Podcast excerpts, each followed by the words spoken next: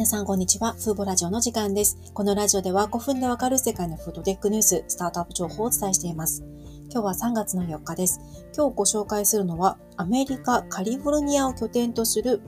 代替油脂を開発するヤリバイオというスタートアップ企業です。この企業は先月に約4億5000万円のシード資金、シードラウンドでの資金調達を実施しました。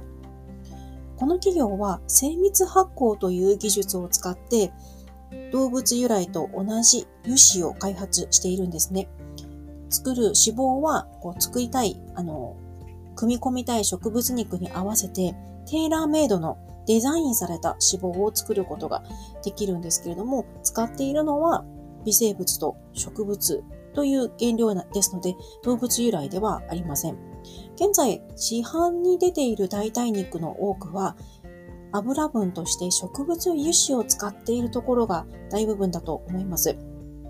ですが、こういったあのココナッツオイルなどの植物油脂の場合ですと、融点が低いので、加熱により溶け出してしまって、それによってジューシーさが失われてしまったりといった欠点があります。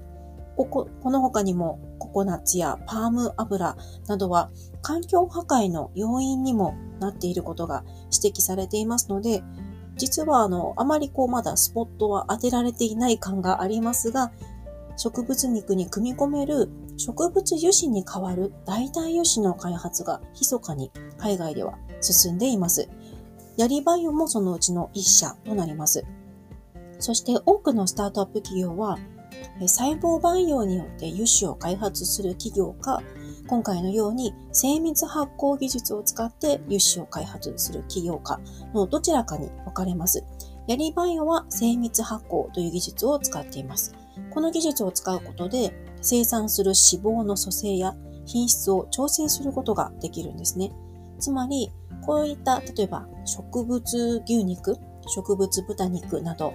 作りたいアプリケーションに応じて求められる脂質の脂肪って異なると思うんですけども、それぞれのアプリケーションに合わせたテーラーメイドされた油脂を開発することができます。また、細胞培養と比べて大きなメリットとしては、今現在で細胞培養の油脂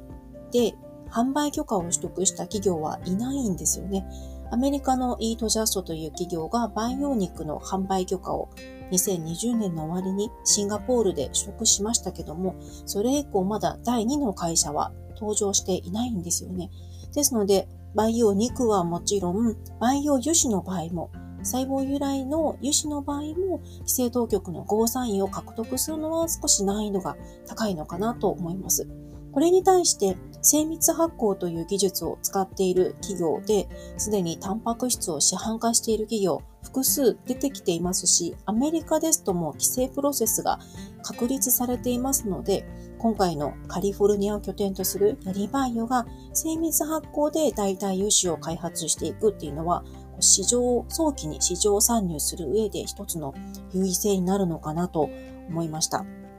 で、精密発酵というもの、このラジオを聞いて、もし今日初めて聞いている方はまだご存知ないかと思いますが、これはプロセス自体はビールの作り方、ビールの醸造に似ているんですね。微生物にあの目的の脂肪を生成するための必要な遺伝子を微生物に組み込んでおきます。このように操作された、プログラムされた微生物に砂糖や栄養を与えますと、この微生物がバイオリアクターの中でさんのこう油脂を生成するんですね。で、最終的に微生物は取り除いて、油脂だけを残して、それを最終産物としています。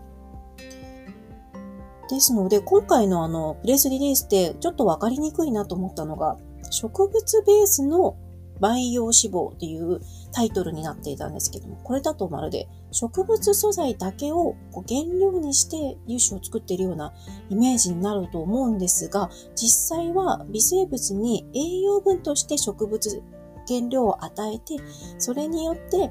植物ベースの油脂を作っているよということだと思います。微生物の餌として植物材料を使っていますが、微生物自体は最終産物から取り除かれますので、原料の一部ではないんですよね。製造プロセスでは使っているんですけど、取り除かれるんですが、その餌となるのが植物原料なので、プラントベースとファットというふうに書かれているのかなと考えました。で今回のやりバイオという企業は2人の方が立ち上げた企業で、そのうちのお一人はインポッシブルフーズやイートジャストなどの製品のスケールアップに関与した経験をお持ちの方だそうです。で、もう一人の方が合成生物学が専門ですので、きっとこの方の技術、精密発酵技術を使って今回の開発を、油脂の開発を行っているのかなと思いました。まだシードラウンドですので、今回のあのプレスリリースでは市販化のスケジュールは公開されていませんでしたが、今後えっ、ー、と、精密発酵を使った代替油脂というのの開発は盛んになっていくと思います。あの、海外の